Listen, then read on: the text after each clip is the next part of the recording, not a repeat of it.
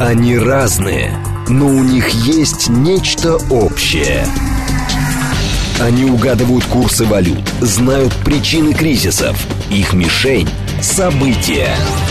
Эксперты отвечают на ваши вопросы в программе «Револьвер». «Револьвер». Программа предназначена для лиц старше 16 лет. Добрый день. Это программа «Револьверы». Я Ростислав Ищенко. Сегодня все еще один. Никак нам Женя не возвращается. Не знаю, где она там пропала. В дальних далях. Поэтому сегодня мы поговорим о э, защите. Обычной физической защите человека и государства, об их взаимосвязи. Начнем с простого. Э, где-то до конца XI, может быть, даже до середины XII века физическая защита русского дружинника и западноевропейского рыцаря были примерно одинаковые. То есть это, это до колен кольчуга с рукавами по локоть или полный рукав, э, обычный шлем с бармицей, э, куполовидный, обычно сегментный. Вот. Ну и каплевидный щит достаточно большой длины, чтобы закрыть от подбородка и до стопы человека. Это вооруженный длинным копьем, мечом, в некоторых случаях луком со стрелами. Ну, булавой периодически бывало, там топором каким-нибудь. А с э, где-то со середины XII века эта вот паноплия европейская и русская начинает расходиться.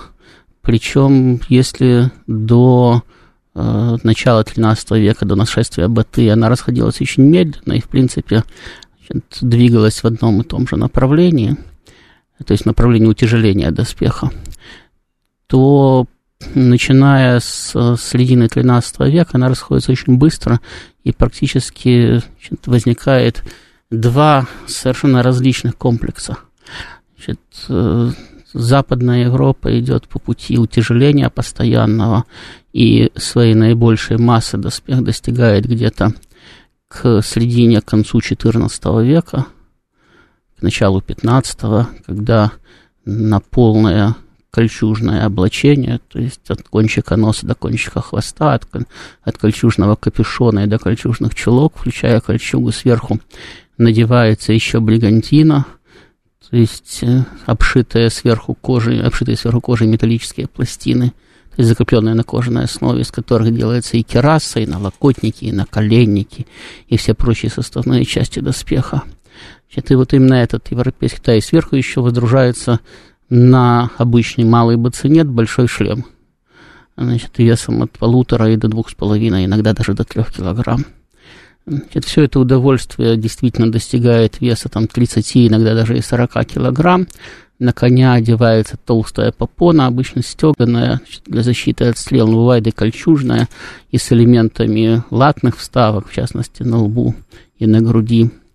Значит, вот это вот, собственно, максим, эпоха максимального утяжеления европейского рыцарского доспеха. И это именно та, та эпоха, когда рыцари рассказывают как об очень неповоротливом человеке, которому тяжело сражаться с пешиным. Ну, хотя бы потому, что большой шлем носился только для защиты от э, копейного удара в первоначальной стычке, когда рыцари мчались друг на друга со скоростью курьерского поезда.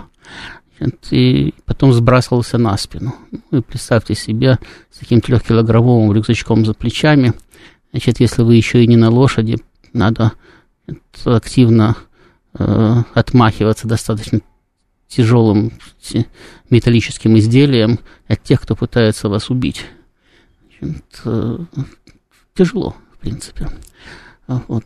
Э, в это же время, в силу того, что э, Россия воевала на два фронта, э, ну или тогда еще Русь, да, воевала на два фронта, то есть со степью, где, которая выставляла преимущественно легкую конницу, э, и с э, э, Западной Европой, которая давно уже перешла к тактике рыцарского копейного удара. Русские воины практиковали такой комбинированный доспех. Он был не таким тяжелым, как в Западной Европе, хотя, например, новгородцы, которые э, в основном сталкивались с западноевропейскими рыцарями, как раз носили едва ли не самый тяжелый доспех в Европе в свое время. И не таким легким он был, как э, э, доспех э, э, степных всадников, и, соответственно, позволял достаточно гибко реагировать на любую тактику врага. И все это продолжалось достаточно сказать, успешно, при том, что, э, опять-таки, княжеские дружины, дворы княжеские военные практиковали э, тактику рыцарского копейного удара, значит, хотя могли и э, воевать в более рассыпанном боевом порядке. Значит, но они обычно, кстати, обогащались или подкреплялись еще со времен Древней Руси, еще до монгольского нашествия, подкреплялись кочевыми контингентами. Э, это не случайно под Киевом жили черные клобуки, то есть торки, бериндеи, потом там и печенега в остатки селились. Значит, те же самые бериндеи, их следы и торки э, остались в, вот здесь, в Залесских княжествах, э, значит, в виде таких сел Берендеева, городов Торческ там и так далее. Точно так же Торчески есть и на Галиции, и в Волыни. То есть везде по степной границе расселялись э, степные же вассалы русских князей, которые дополняли э, значит, такую, скажем, среднюю конницу русских, значит, дополняли стрелковой конницей, легкой конницей, что позволяло, повторяю, гибко реагировать на все э, внешние угрозы.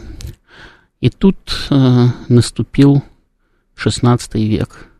И к середине XVI века появилась э, вершина э, европейского военно-кузнечного, скажем так, искусства, значит, Максимилиановский доспех, который был и достаточно легким, до 20 килограмм в общей сложности, и достаточно прочным для того, чтобы позволить рыцарю практиковать э, и тактику копейного удара, и в то же время э, выдерживать и обстрел как арбалетными болтами, так и даже э, пулю из этих допотопных ручных пушек Кераса достаточно надежно держала, хотя не, не каждая и не всегда, но в целом Кераса хорошего доспеха пулю держала.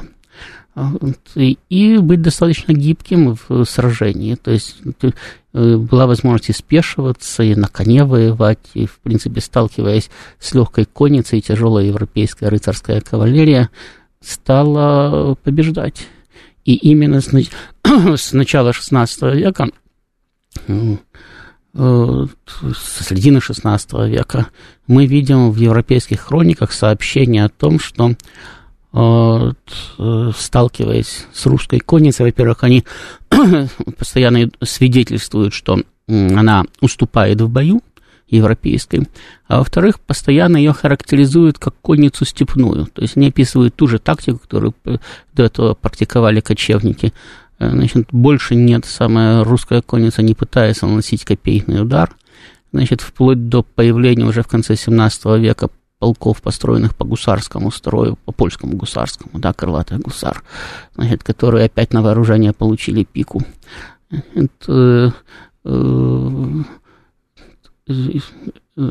она пытается, значит, осыпая противника стрелами, значит, э, наносить ему удары по флангам, значит, наносить несколько ударов подряд, отступая и наступая, но в конечном итоге против э, хорошо подготовленного противника регулярного сражения не, не выдерживает. Если мы посмотрим описание сражений регулярной русской кавалерии 18-19 века со степной, опять-таки, конницей, мы увидим примерно то же самое, один к одному. То есть вы поменяйте только название, поменяйте название государств, значит, и увидите совершенно, кстати, аналогичную ситуацию. То есть э, качество э, доспеха определило доминирование на поле боя. И на это понадобился какой-то ответ. А, значит, вот э, не случайно, опять-таки, с XVI века русскую конницу описывают исключительно как степную.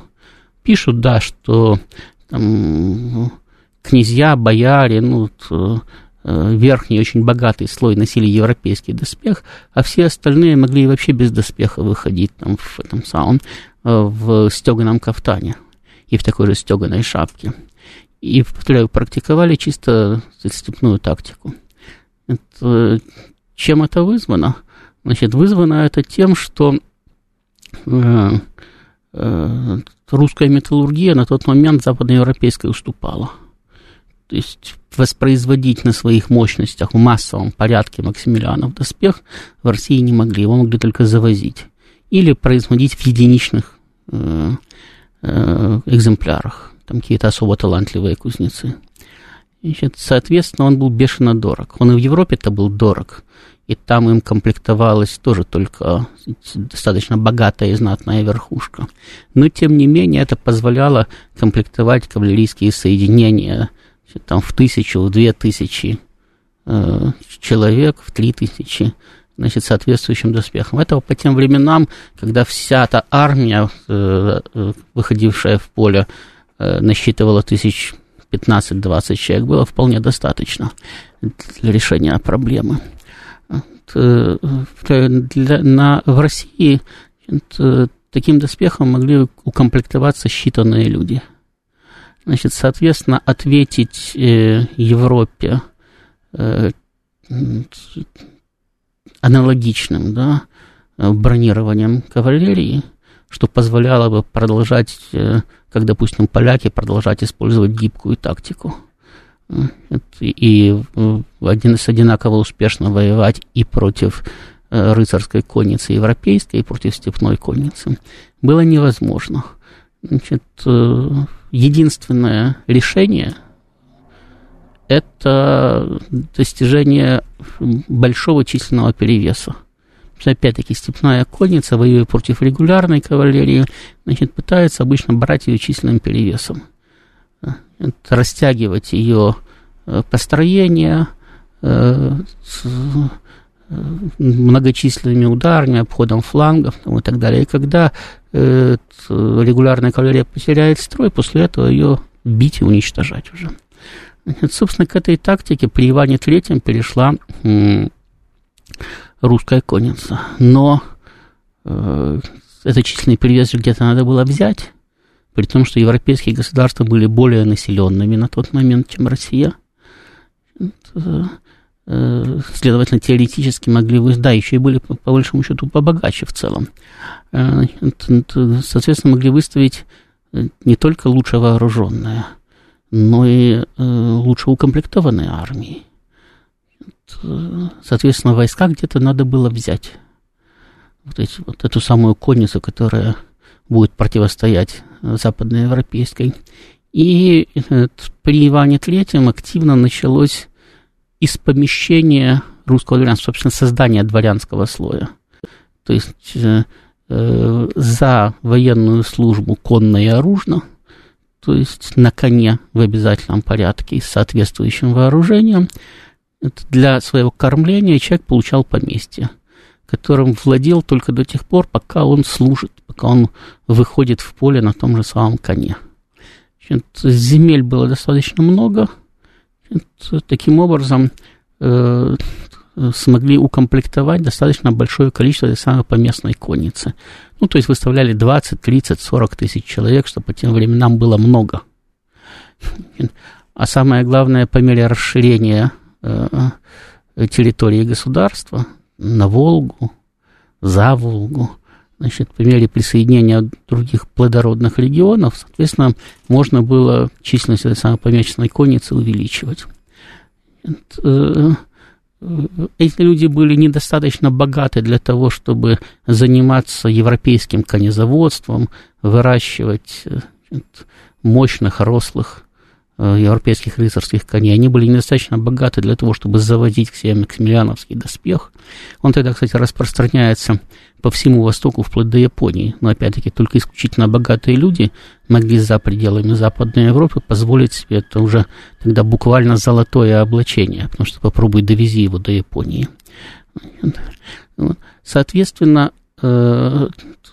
сам поместный строй, да, русские помещики и русское в будущем дворянство, значит, на тот момент еще как обычное служивое сословие начинает формироваться, именно как реакция на внешнюю опасность, как реакция на необходимость переформатирования вооруженных сил. И, причем переформатирования вооруженных сил без получения дополнительного ресурса. То есть э, государству неоткуда было взять новые деньги. Можно было, конечно, увеличить налоговый гнет, но это привело бы э, к резкому социальному недовольству. А учитывая, что Россия имела открытую восточную границу, куда можно было уходить в Сибирь вплоть до Камчатки, чем, кстати, недовольные пользовались, далеко не все восставали тогда. Многие просто уходили в лес значит, в тайгу, и там продолжали заниматься все своим любимым земледелием, без контроля княжеской администрации. Значит, соответственно, метод физического давления результат не давал. Значит, необходимо было найти другой метод. Вот этот метод нашли. Значит, предоставление земли, земельного надела в обмен на военную службу. Значит, таким образом, поместная конница в качестве э, те, э, такого средства быстрого реагирования стала заменять великокняжескую дружину, стала заменять княжеские дворы, значит, э, военные, а в каком-то смысле стала постепенно заменять и городовые ополчения. То есть они все еще существовали, они давали достаточно эффективную пехоту, значит, хотя уже и уступающую по эффективности европейской наемной пехоте. Поэтому уже начиная с э, Михаила Федоровича, по, большому счету уже начиная даже с Годунова, значит, Россия начала постепенно привлекать э, в том числе и наемную пехоту. Если э, вот, при Иване Грозном были созданы первые стрелецкие полки, да, э, то позднее начала э, привлекаться европейская наемная пехота для того, чтобы восполнить, так сказать, этот пробел. Вот. Но именно изменение социального рисунка российского государства – началось при Иване Третьем и началось именно как реакция на изменившиеся внешние условия. Казалось бы, какой-то кузнец где-то там в Европе по заказу императора Максимилиана, значит, который был помешан на рыцарских доблестях на основании итальянского доспеха, который был уже давно известен к тому времени, придумал его, кстати, э, модернизированный вариант, лучший модернизированный. Какое дело людям, которые за тысячи километров от этого кузнеца жили до его изобретения? А надо же, пришлось реагировать для того, чтобы э, сохранять эффективную защиту Отечества, сохранить возможность эффективной защиты Отечества, пришлось соответствующим образом реагировать, подчеркиваю, менять весь социальный рисунок. Потому что вот начиная от э, э, поместной, по сути дела, реформы мы об этом так не говорим, да, говорим о реформах Ивана Третьего, но это был период достаточно серьезных реформ. Вот начиная от поместной реформы Ивана Третьего и до соборного уложения Алексея Михайловича, которое окончательно закрепило э, крепостное право и окончательно, собственно, оформило вот эти вот отношения э, поместные. Э, Россия вступила в длительный период оформления совершенно нового для нее э, социального устройства. Значит, потому что до этого ну, было холопство, да, как э, э, разновидность рабства, но э, подавляющее большинство э, э, русского крестьянства было лично свободными и имели возможность даже сказать, в условиях э, Э, там, э, княжеских или боярских вотчин имели возможность перехода от господина к господину, даже если они были э, обязаны кому-то земельной арендой, они могли лично собраться и уйти, они не были прикреплены к земле.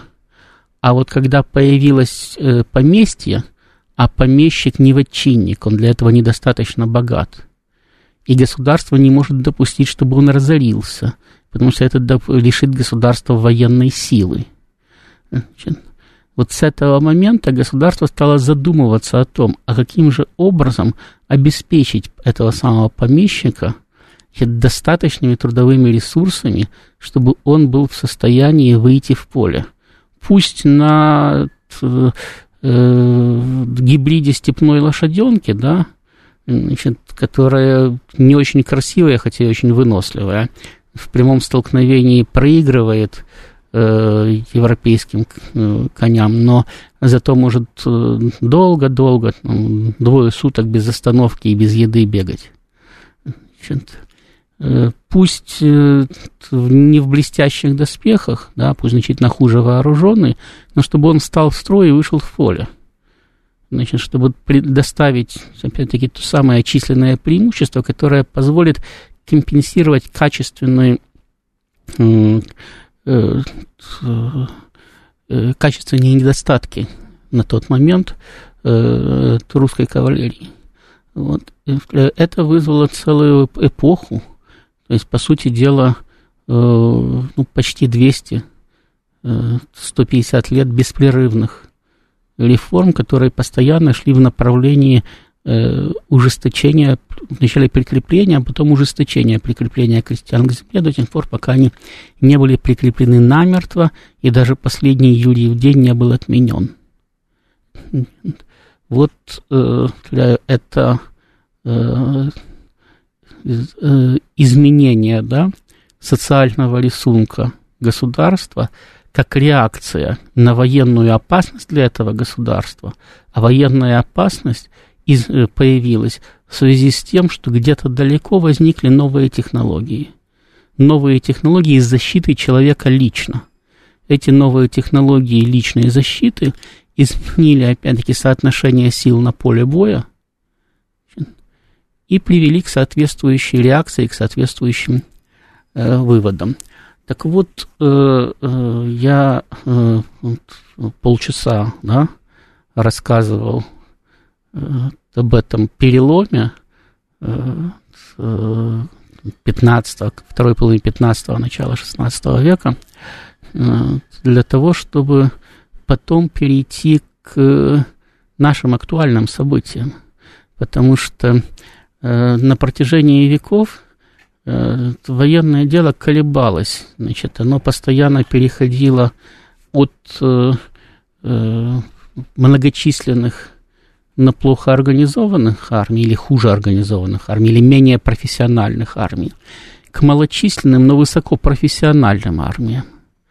И обратно. Вот сейчас мы переходим, к, перешли к периоду относительно малочисленных, но высокопрофессиональных армий.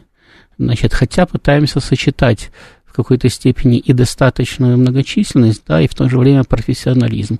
Ну вот об этом мы поговорим после перерыва на новости, которые сейчас, собственно, у нас и начнутся. Спасибо.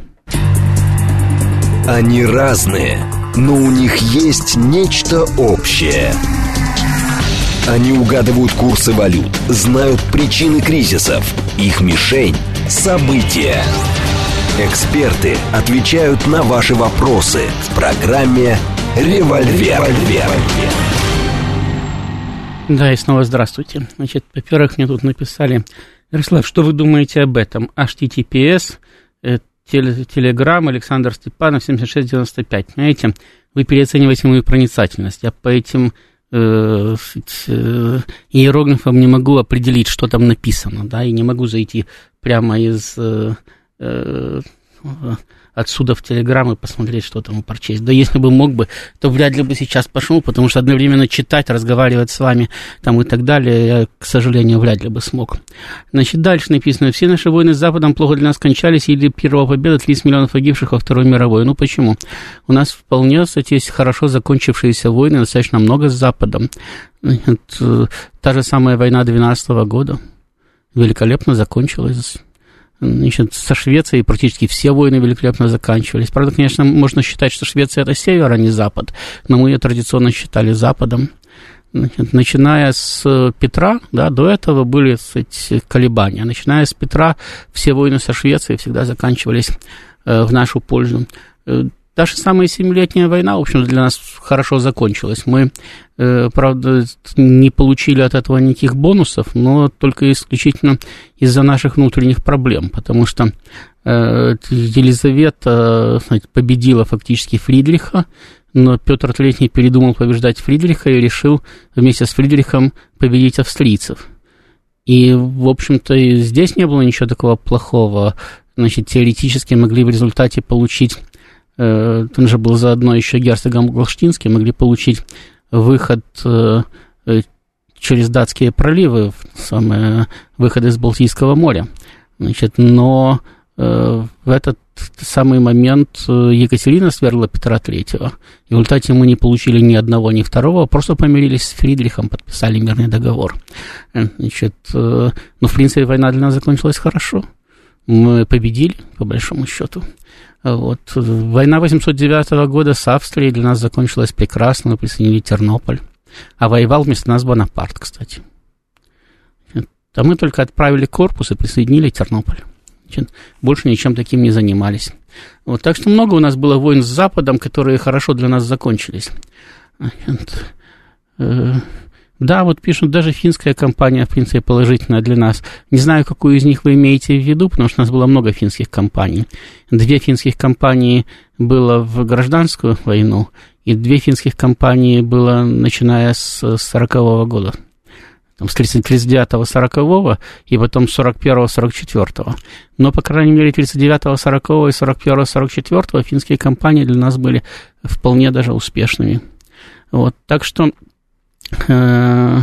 много у нас было, значит, позитивных компаний. Пишет, что с Наполеоном надо было дружить, а не воевать. Ну, понимаете, Наполеон-то с нами не хотел дружить. Это же не мы на него напали, в конце концов. Значит, э, границу перешел он войска на границе сосредоточивал он. Значит, наше сосредоточение было ответным, э, во-первых. Во-вторых, Наполеон создал на границе с Россией априори враждебная России э, Великое э, герцогство Варшавское. Наполеон подстрекал Турцию к войне против России. Напомню, 806-12 года была война с Турцией, которая закончилась всего-то за месяц до нападения Наполеона. Значит, э, кстати, война с Персией закончилась уже вообще после 12 года, в 13 году, значит, которую тоже значит, Наполеон сказать, подзуживал к продолжению военного конфликта с Россией. Значит, ну так что нам было делать? Сдаться? Ну да, и пить анжуйское сейчас. Так мы его и так пьем. Вот. Поэтому утверждать, кстати, голословно, что мы с Западом исключительно плохо воевали – Значит, даже в этом самом, даже э, война 41 года нам была навязана. Значит, вот, мы в нее вступили на год раньше, чем хотелось бы. Значит, тем не менее, мы ее выиграли.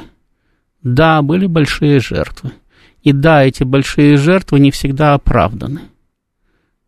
Могло сложиться по-другому. Ну, как сложилось, так сложилось. Но, тем не менее, войну-то мы выиграли в конечном итоге.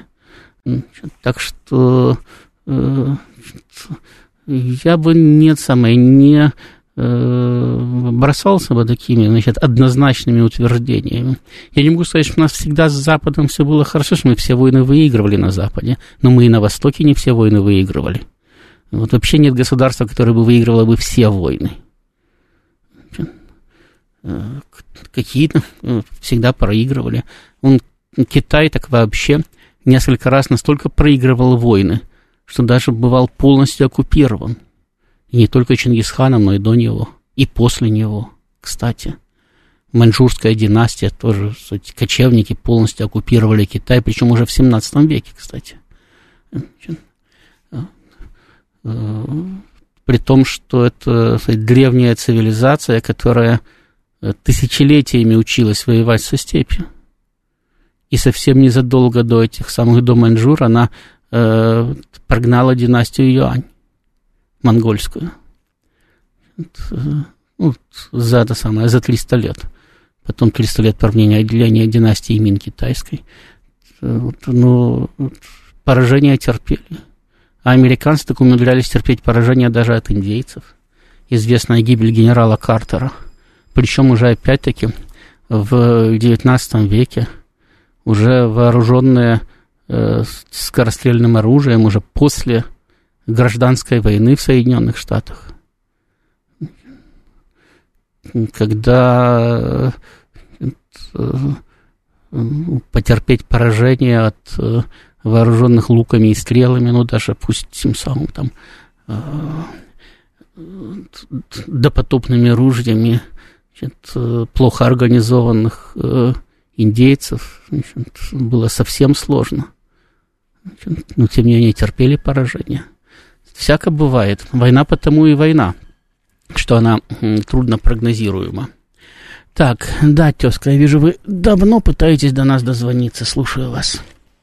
Доброе утро, Ростислав. Это ваш тетка и постоянный слушатель. И, конечно же, привет Евгений на скалистом морском берегу. Вот про отношения к России в Европе у меня к вам вопрос э, как телезритель, если можно. Я вот смотрю репортажи из Берлина или Парижа, и вот как-то нет ощущения, что там все их френчелоны со спутниками Гелиос прямо вот из Елисейского дворца заставили работать на санкции против России и россиян. А в Берлине ведь у Бербока и Шольца тоже ведь нет мозговых центров уровня легендарной академии ГУР Штази в Гольме у Потсдама. И вопрос, вот вы, по-моему, говорили на радио, что ваши знакомые россияне на Лазурном побережье столкнулись с банковскими трудностями. А можно ли сказать, что кроме банков в Европе отношение к России и россиянам не изменилось? Или нам не обо всем говорят субкоры Останкинского телецентра из Европы? Спасибо. Я, честно говоря, не знаю, о чем говорят Сапкор Останкинского телецентра из Европы, потому что ну, в силу э, э, профессиональных интересов, да, я телевизор давно не смотрю. Э, опять-таки, это, это не принципиальная позиция, я бы смотрел бы, но как-то не складывается, потому что э, их э, э, художественная часть меня не очень интересует, а их э, Э, новостные блоки, они просто серьезно опаздывают по сравнению с тем же самым интернетом. А мне, к сожалению, к тому времени, как они только выходят в эфир, мне уже надо сутки как прореагировать на это сообщение. Значит, э, поэтому не знаю, что там рассказывают э, корреспонденты Останкина из Европы, но э, даже вот в наших электронных СМИ, да, по-моему, вполне адекватная картина. К нам отношения разные, так же, как и у нас, кстати, к Европе отношения разные. Начиная от полного неприятия, значит, через, э, ну да, мы сейчас враги, но когда-нибудь будем дружить, и до утверждений, что вообще надо было, зачем мы против Европы выступили, надо было во всем им покориться. Значит, то есть у нас тоже нет одно, однозначной реакции. Можно говорить там о больше, меньше там, и так далее, но не об однозначной. Э, вот. Э, в Европе тоже однозначной реакции нету, но, э, как показывают даже последние опросы, да, большинство, где-то там порядка 60% европейцев, значит, нынешнюю позицию России не поддерживают где-то процентов 40 поддерживают. В общем-то, достаточно хороший результат, учитывая э, эти вал пропаганды, который против нас работает э, э в Европе. Это, то есть даже если бы там было бы там, процентов на 10 хуже, это тоже было бы вполне терпимо. Но, но учитывая э, все кстати, обстоятельства, то результат, с моей точки зрения, достаточно хороший, тем более, что тенденция к улучшению отношений, ну как к улучшению, знаете, европейцы же тоже, они же не абстрактно любят или не любят Россию. Да? Они исходят из своих интересов. Значит, если им рассказывали, что вот Россия собирается на них напасть и всю Европу оккупировать, все у них отнять, значит, а Украина, значит, их защищает, то они говорили, да, надо помогать Украине, надо послать туда оружие, надо им деньги давать, чтобы они нас дальше продолжали защищать от России. Когда через некоторое время они выяснили, что России, значит, в Европе нету, ну, далеко она где-то там, э, на Украине продолжает воевать, а э, положение ухудшается, это, экономический кризис углубляется, в принципе, экономика гибнет. И гибнет именно в результате антироссийских санкций, Вы понимаете, когда закрывается предприятие, то когда э, людей увольняют, им говорят, что, ну, понимаете, мы потеряли рынок сбыта в России, там, или мы потеряли российских партнеров, поэтому мы не можем больше работать, поэтому предприятие мы закрываем. Значит, тогда они начинают задаваться вопросом, так, может быть, надо было с Россией дружить, может быть, ну, я эту Украину. В конце концов, русские же на нас не напали, да?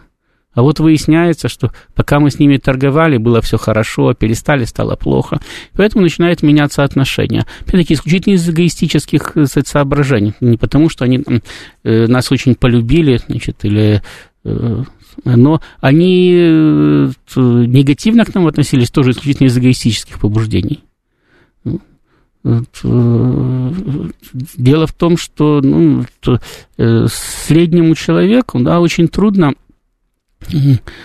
прорваться или продраться да, через баррикады пропаганды и сформировать такое непредубежденное отношение да, к какой-то далекой стране, с которой даже не граничишь, в которой ты никогда не был – ну, может быть, когда-нибудь когда-то по телевизору смотрел чемпионат мира по футболу или даже приезжал, и тебе, может быть, даже понравилось. Ну, скажите, у нас многие там ездили в Испанию, в Египет, в Турцию, да, и многим там понравилось загорать, отдыхать, а некоторым понравилось даже в Болгарии. Хоть не бог весь что, но понравилось. Кстати, многим нравилось в украинском Крыму отдыхать, когда он был еще украинским. Хоть опять-таки было не бог весь что, но нравилось, потому что недорого, и, в общем-то, ему, а море такое же. Значит, вот. Но это же не значит, что те, кому там нравилось, хотели бы, чтобы э, кстати, в России было там, как в Болгарии, как в Турции, как в Египте, э, там, как в Крыму, или даже как в Испании. Потому что одно дело отдыхать на территории там, пятизвездочного, четырехзвездочного отеля или даже обычной гостиницы на этом самом, на морском побережье. А другое дело э, в той же самой стране работать и нести все расходы по содержанию там, себя, семьи, дома, и всего остального. И то зачастую оказывается, что это э, э, весьма, разные вещи, да, отдых и работа. Советуют не путать туризм с эмиграцией, но и, ну, в принципе, это одно и то же, да. И отдых с работой тоже не стоит самое путать. Так, до нас вот еще кто-то пытается дозвониться. Добрый день, слушаю вас в эфире. Здрасте. А вот я хотел бы вернуться к вот этому интересному разговору соотношения а, научно-технического прогресса, вот про эти самые вооружения, да, и влияние на жизнь страны и социальную структуру. Просто, вот, допустим, классический пример – это Вторая мировая война, когда Советский Союз имел огромные танковые армии, но они все были летом 41 года разбиты, потому что рации не было просто. Одна рация там на полк была танковой. Вот. А когда по ленд-лизу стали подставлять средства связи, э, лампы, рации, кабель для полевых, значит, телефонов, сразу как бы стали побеждать. То есть это тот случай, когда в кузнице не было гвоздя. Вот гвоздь появился, американский и английский, и, значит, победа. И вот в связи с этим, ведь мы вот э, на сегодняшний день реально в электронике, да и во всей высокой технологии зависимые. А союзников, как во Второй мировой войне, у нас нету. Ни Англии, ни Франции, ни Америки. Как в связи с этим со всем Западом вести войну, имея такое...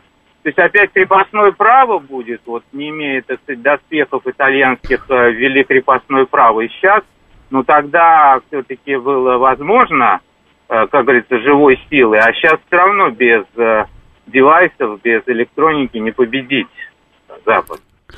Понятно. Значит, ну, э, во-первых, насколько я понимаю, крепостное право никто не собирается вводить. Хотя могу вас огорчить, при желании крепостное право ввести можно, даже сейчас. Э, значит, для этого самого, для производства электроники. Другое дело, что это может быть на данный момент не очень эффективный способ, да, Значит, но, тем не менее, было бы желание. Например, у нас вводили крепостное право, в том числе и для производства высокотехнологичной продукции в шарашках. Оно было, кстати, фрагментарное, но это тоже было сродни крепостному праву. Значит, э, что касается противостояния всему Западу, во-первых, не совсем точно утверждение, что огромные танковые армии терпели поражение, потому что э, у нас было мало средств связи. Средств связи действительно было мало, и это было одной из причин э, наших поражений, одной из причин. Но даже когда средств связи было достаточно, мы тоже бывало терпели поражение э, в Великой Отечественной войне. И Ленд-Лиз заработал э, в декабре 1941 года – а поражение мы перестали терпеть в июле 1943 года. До этого последнее крупное поражение это март 1943 года, февраль-март 1943 года под Харьковом. Значит, когда от Днепропетровска, где наши войска стояли в 60 километрах от Запорожья и Днепропетровска, нас отбросили аж за Белгород, и когда возникла, собственно, Курская дуга, сформировался ее южный фас. Значит, так что поражение мы терпели не только по этой причине. Эта причина даже не была основной. Кстати, далеко не все танки, по-моему, все самолеты, если не ошибаюсь, но далеко не все танки, которые мы получали по ленд-лизу, э, комплектовались рациями. И даже у немцев не все танки комплектовались рациями. По крайней мере, в первый период войны. Значит, э, поэтому здесь э, прямой зависимости средства связи далее нету. Но э, смысл э, вашего, вашего вопроса я понимаю. Так вот, опять-таки, если брать пример той же самой Второй мировой войны, Великой Отечественной, Второй мировой, потому что она Вторая мировая шире Великой Отечественной, так вот, мы имели по качеству танки хуже немецких, что отмечались ну, даже наши танкисты, даже Т-3, Т-4 они считали более комфортными машинами, чем наши. Не говоря уже там о пантерах и тиграх, которые были вообще, э, кстати, вершиной технической мысли того времени, даже кондиционер в тигре был. Э, значит, э, вот, э, это были очень, сказать, хорошие, мощные э, машины. Значит, и э, тяжелые противники для наших танков на поле боя. Но мы танков выпускали просто больше, больше в разы, чем немцы. За счет того, что мы сосредоточились не на производстве более технологичных танков с кондиционерами, а на производстве танков, которые могли противостоять им. Да, они были не так комфортны для экипажа, не так удобны. Значит, но они вполне могли на равных этим танкам противостоять. Тот же самый Т-34-85, те же самые ИСы, первые и вторые, значит, они вполне эффективно боролись с, э, да, те же самые наши САУ, сотые, 150-е, 152-е. Значит, они э, вполне эффективно боролись э, со всеми образцами немецкой бронетехники, и их, к тому же, было в разы больше.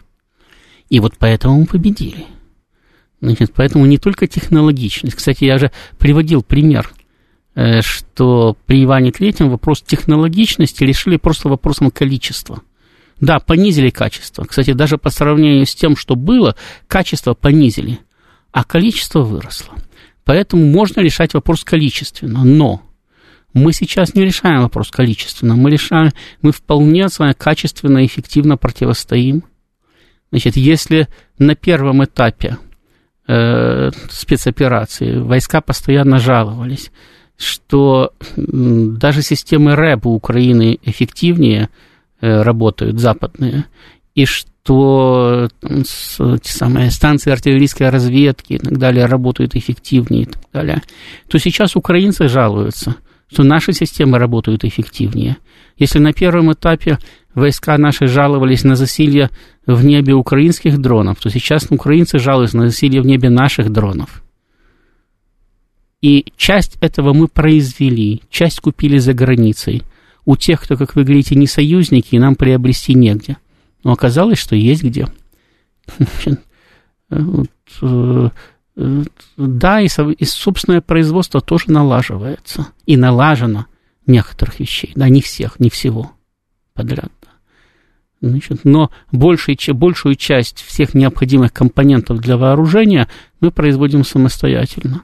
То, что мы не можем э, произвести самостоятельно, мы пока что достаточно эффективно закупаем. И в конечном итоге э, э думаю, что и собственное производство наладим не буду утверждать, да, потому что я в этих сложных технических вопросах не вполне компетентен. Но думаю, что собственное производство мы тоже наладим, в том числе и при поддержке союзников. А думаю я так, потому что Иран, который нам значительно уступает технологически, и э, который находился и был обложен санкциями э, значительно дольше, чем мы, и значительно плотнее, чем мы – нас сейчас не смогли обложить полностью, потому что против нас санкции ввел только Запад, то есть Соединенные Штаты, Европейский Союз, Канада, Япония, э, ну и даже Южная Корея уже не полностью. То есть коллективный Запад, включающий некоторое количество восточных стран, которые мы тоже, как правило, относим к коллективному Западу. Весь остальной мир для нас открыт и закрыть для нас торговлю, даже закупку, в том числе необходимых компонентов на Западе, не могут. Они страдают, они видят, что мы в том числе и у них закупаем компоненты для собственного вооружения. Они об этом даже говорят открыто. Но перекрыть не могут, потому что они не могут перекрыть свою торговлю со всем миром вообще. Они поэтому пытались и пытаются убедить и Африку, и Латинскую Америку, и всех остальных прекратить торговать с Россией, прекратить торговать с Россией. Но мы слишком важны для многих торговый партнер для того, чтобы прекратить эту торговлю. Поэтому э, в том числе и санкции мы достаточно успешно обходим, и компоненты высокотехнологичные для наших вооружений, которые мы пока сами не выпускаем, мы получаем. Но вот пример Ирана, который э, посадил несколько американских беспилотников и стал эффективно выпускать свои, который на базе приобретенных э, российских, китайских ракет стал эффективно делать свои собственные. Значит, пример той же самой Северной Кореи, не бог весь какой технологичной державы, но которая, тем не менее, достаточно эффективно выпускает в том числе и сложное ракетное оружие, производит атомное оружие, что не каждой высокотехнологичной державе доступно. Он свидетельствует о том, что при необходимости и при концентрации усилий государство вполне может, тем более такое государство, как Россия, и, и технологически развитое и богатое, вполне может э, э, закрыть э, любое отставание в любой самой высокотехнологичной сфере. Да, и, кстати, в том числе и путем промышленного шпионажа тоже, потому что этого тоже не надо сбрасывать со счетов. Мы, конечно, белые и пушистые, всегда ведем себя хорошо, но при необходимости украсть технологический секрет у своего врага и Бог велел. Значит, так что не думаю, что все так уж катастрофично, значит, как вы описываете. И во время Второй мировой войны, во время Великой Отечественной не было так катастрофично. И тем более сейчас не так катастрофично. Все, спасибо. На этом заканчиваем. До новых встреч. До свидания.